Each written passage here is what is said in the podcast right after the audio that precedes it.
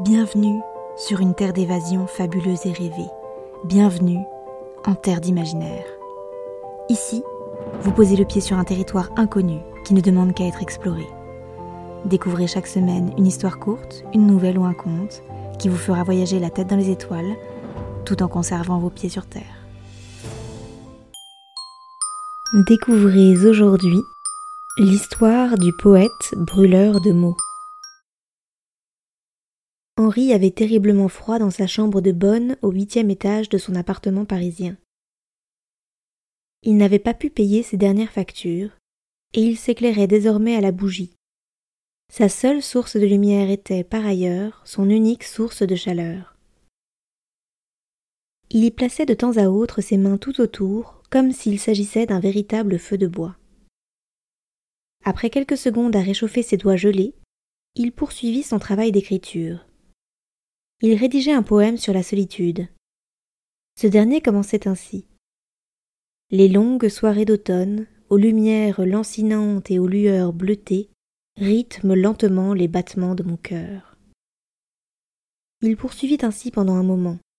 Puis, il commença à plier le papier sur lequel il écrivait jusqu'à présent et l'approcha de la flamme. Celui-ci se mit à brûler peu à peu, et Henri vint le déposer dans un récipient en cuivre pour le laisser se consumer. Une douce chaleur vint le réchauffer au fur et à mesure que son poème disparaissait. Une fumée discrète s'échappait des flammes dansantes et venait former les mots qu'il y avait inscrits peu de temps auparavant. Ces écrits s'envolèrent ensuite dans les airs et s'échappèrent par les fissures de son appartement pour aller se poser dans une oreille attentive. Henri ne savait pas qui était le ou la destinataire de ces vers. Tout ce qu'il souhaitait, c'était apporter un peu de chaleur en partageant ses poèmes à qui le voudrait bien. C'est ainsi que son poème atteint les oreilles de sa voisine du dessous. Mona, elle-même pétrifiée par le froid, regardait la nuit sombre à travers sa fenêtre en espérant que le pull qu'elle venait de se tricoter parvienne à lui apporter un peu de chaleur. C'est ainsi que les mots qui s'étaient échappés du huitième étage vinrent se loger au creux de son oreille et lui apportèrent exactement ce dont elle avait besoin une chaleur humaine. Elle trouva les mots si beaux qu'elle en tomba immédiatement amoureuse. Depuis ce jour, Mona se posta chaque soir devant sa fenêtre, espérant trouver un réconfort dans les mots du poète inconnu. Plus les jours passaient, plus les poèmes qui venaient caresser ses oreilles étaient doux et plaisants. Son pull, quant à lui, semblait de moins en moins chaud. Toutefois, cela n'avait guère d'importance pour la tricoteuse car seuls les vers du poète paraissaient lui réchauffer le cœur. Elle décida finalement de suivre la fumée pour en trouver son origine. Celle-ci la mena directement à la porte d'Henri, son voisin du dessus. Elle avait imaginé le poète pendant tout ce temps sans jamais n'avoir pensé le trouver si proche. Lorsqu'elle toqua à sa porte, Henri vint lui ouvrir. Elle vit d'abord ses yeux, et y lut la tendresse qu'elle avait pu percevoir dans ses poèmes. Puis, elle vit derrière lui des centaines de petits fils de laine en provenance de son pull tricoté qui traînait au sol. Ces derniers prenaient la forme des pensées de Mona. Toutes celles qu'elle avait eues en tête au bord de sa fenêtre s'étaient à leur tour échappées pour venir trouver leur destinataire. La tricoteuse de pensées et le brûleur de mots étaient tombés amoureux sans même ne se connaître ni se parler. Une chose était certaine désormais, ils n'auraient plus jamais froid. Découvrez aujourd'hui l'histoire de la boutique du temps perdu. Les bottines de Sarah résonnaient sur les pavés enneigés de la rue de l'Horloge, tandis que le vent frais semblait vouloir se glisser sous son manteau pour venir s'y réchauffer. C'était la première fois qu'elle passait par là.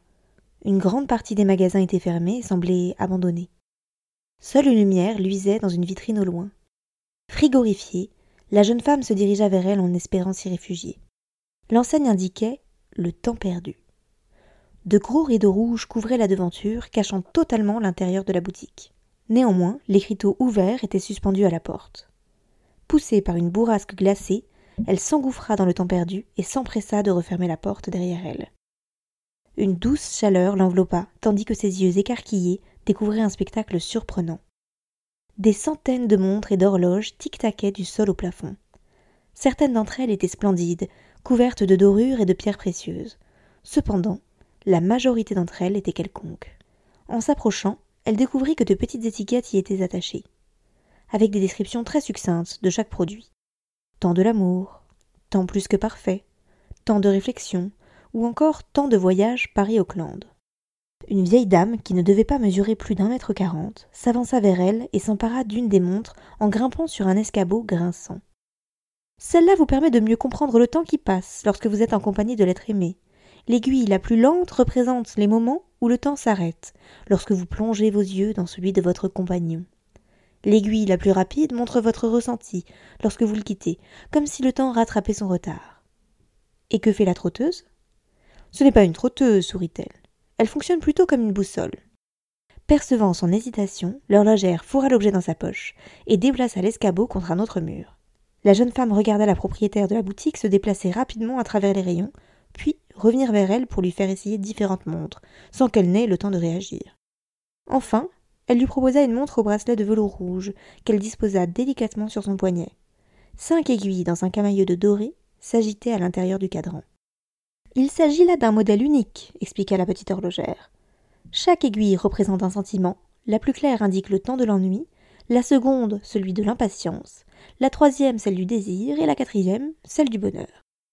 Et la cinquième? Elle donne l'heure, évidemment. Devant le regard idiot de Sarah, elle poursuivit. Cette montre vous permet de vivre plus intensément chaque moment. Votre soirée passe trop rapidement? Ralentissez-la. Vous vivez des instants d'ennui interminables Accélérez-les. De cette façon, vous ne perdez plus jamais votre temps. Vraiment? Comment est-ce que cela fonctionne? Il vous suffit de sélectionner l'aiguille de votre choix, grâce au poussoir et de tourner la couronne pour avancer, ou ralentir le temps. Devant l'émerveillement de sa cliente, la tenancière de la boutique lui annonça que la montre coûtait seulement deux cents pièces, si elle lui promettait de s'en servir avec bienveillance et mesure. Sarah, comme hypnotisée, eut à peine le temps de payer que l'horlogère la poussait déjà dehors. La porte du temps perdu claqua derrière elle et le froid s'empara à nouveau de chacun de ses membres. Retrouvant ses esprits, elle se demanda pourquoi elle avait accepté un tel échange. Alors qu'elle s'apprêtait à opérer un demi-tour pour se faire rembourser, la curiosité l'emporta. Ne pouvant plus attendre, la jeune femme s'empressa de tester l'objet. Elle décida de sélectionner l'impatience, ne souhaitant pas perdre davantage de temps avant de rentrer chez elle. À peine cligna-t-elle des yeux qu'elle était déjà arrivée à son appartement. Dans les jours qui suivirent, Sarah poursuivit son aventure temporelle, tantôt pour avancer des réunions ennuyeuses ou des repas familiaux sans fin, tantôt pour vivre plus longtemps des moments agréables. Si cette montre paraissait être un don du ciel lors de son acquisition, elle devint rapidement un poids au poignet de la jeune femme. Sarah n'arrivait plus à apprécier les instants de bonheur tant ils étaient omniprésents dans son quotidien grâce à sa montre. Ils n'avaient plus aucune valeur. Pour autant, elle n'arrivait pas à faire durer les périodes d'ennui ils étaient beaucoup trop faciles à éviter. Désemparée, elle décida de retourner au temps perdu. Cependant, lorsqu'elle arriva dans la rue de l'horloge, aucune lueur n'attira son regard. La boutique avait disparu. Déconcertée, Sarah regarda le bracelet de velours comme s'il s'agissait de menottes autour de son poignet. Elle tenta alors, pour la première fois, de remonter l'aiguille qui indiquait simplement l'heure. D'un geste vif, elle lui fit faire des dizaines de tours de cadran en arrière. Lorsqu'elle releva la tête, la neige avait recommencé à tomber autour d'elle. Elle vit également que la lumière de la boutique était à nouveau allumée au loin. Son poignet semblait aussi plus léger. La montre avait disparu. C'était comme si elle n'avait jamais existé. Sarah rebroussa chemin afin de s'éloigner de la boutique. Elle partait désormais récupérer tout ce temps qu'elle pensait avoir perdu.